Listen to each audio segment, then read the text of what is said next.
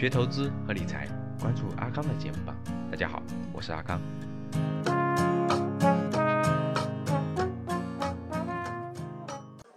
像北上广深这样的房，大多数啊，据这个中介机构的反映，百分之七十五以上是换房人群啊，就卖了小的换大的。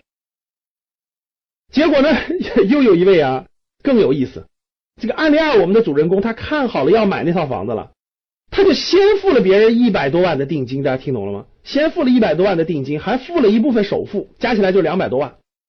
他自己的房子还没卖呢。人家就签的协议必须在六个月内咱们完成交易，就不能拖，懂了吧？那他买那个房子，本来呢他预计的是首付百分之三十五，其他钱贷款。结果现在他这套房子还没卖，大家懂了吧？本来找了一个买家了，结果新政一出，新政一出，人家买家不买了，买不起了。原来我买你这套房子，我也是首付百分之三十，现在我百分之六十我钱不够，我就不买了。不买了，他还没收到下家的定金，大家懂了吗？下家还刚看完，还没交定金呢，他收不到定金，相当于他没卖出去。这边已经过了三四个月了，这边马上就要交易，如果到期不交易，交的所有的定金和首付这两百万就没了，打水漂了。各位，你说他怎么办？现在的情况就属于是没有别的办法呀，他只能把他过去那套房子怎么降价卖呀？但是现在房价很高，降价卖能付起百分之六十的也很少啊。他着急了，都降了二三十万了，还是卖不动啊，找不到能付起这么多的人。但是，一天一天逼近了，一天一天逼近了，到交易日，如果他不交易，那两百多万就没了。大家能听懂了吗？如果是你，你怎么办？各位，你是房东，你说呃没关系，我不要你的定金了，我还给你吗？你会这样做吗？这是案例二，还有案例三。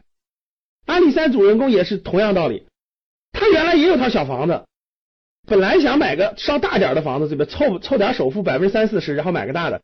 结果呢，他就把那个房子卖了，大家知道吧？就已经把第一套房产卖了，还完贷款以后拿到的钱正好付第二套大一点房子的首付款。结果呢，首付款的定金还了，不够了。新政一出，定金不够了，但是原来的房子已经没了，这个房子又买不了了。大家明白啥意思？相当于是 自己成了无房户，新房子还买不了。要么就是损失一百多万的定金，要么就是到处去凑钱找钱，找到两百万，再凑出两百万来付这个百分之六十首付。大家想一想，我相信听众里面借过钱的人，我相信都有感触。没借过钱的觉得好像无所谓，你去借一两百万来，你去借借试试。所以各位，通过我上面讲的一二三三个案例，大家明白了吧？这就是风险，不是说你持有房产有风险。交易过程中的政策带来的风险，其实都是大额交易风险是无处不在的。怎么去规避这些风险呢？怎么让自己不遇到这么被动尴尬的局面呢？我给大家三条建议，希望大家有所帮助啊。第一条建议啊，我的经验就是不在恐慌的时候做任何重大的投资决策。什么叫恐慌的时候？周围的人都疯狂去干什么？换句话说，就是不跟风做重大投资决定。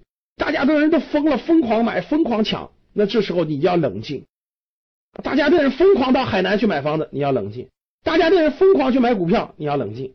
大家的人疯狂去抢，感觉就不买就不行了。不在疯狂的时候做出重大投资决策。我经常一条提醒我，不要看着别人抢你就抢，别感觉哇这个过了就没这机会了。No No No，不抢不抢，好东西它总有它那个那啥的时候，对吧？其实就是我们投资讲的买点啊，就不能着急，不恐慌，任何时候不要随着人跟风，不跟风不恐慌。第二点就是什么呢？不要大量借债。其实大家想想，这里面大部分情况都是借债。如果你已经有全款的话，这些问题其实对你不是问题，对不对？这就是欠债嘛。我为了获得这个东西，我大规模借债，我首付百分之三十，我贷百分之七十，房价这么贵了，还敢大规模借债？大规模借债必然带来被动。这个被动你得承受啊，所以重大投资决策不能借债。就人生当中，哪怕不是投资，就是你的自住的房子，也不能超过你能力范围的借债。能力范围超过大规模借债，必然带来巨大的风险。第三，不给自己加这种两边加边界的协议，千万不要签啊！就像刚才那种，你一定要在六个月之内把这件事办完。你就一定要在六个月之内把那这套房子卖了，然后换那套房子，这就是很被动的。就做任何决策的时候，不要把自己推到一种两边都有边界的状态当中。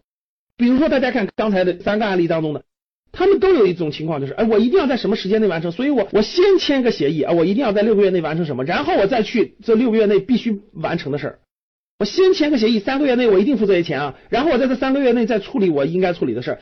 各位，这就是把自己逼入到了一种没有退路的境地，两边限制呀，签协议自己把自己签在了一个这个状态当中。我的建议就是不签这种协议，要买你就买，要不买你钱不够那就不买，等你把那个处理完了再说下一个，不能两个事情混在一起。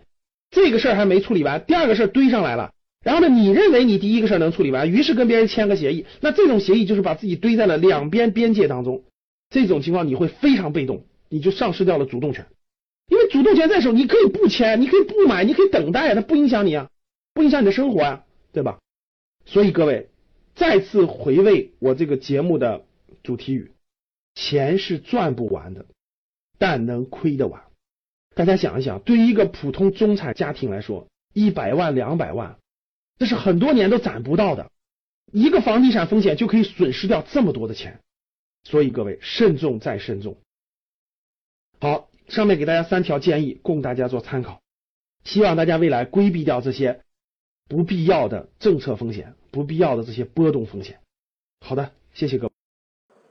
如果你不会投资，不会理财，在投资方面有困惑，特别是之前投资有过亏损的经历，可以与阿康交流。五幺五八八六六二幺。我也会分享好的电子资料给你。今天的节目就到这里，我们下期见。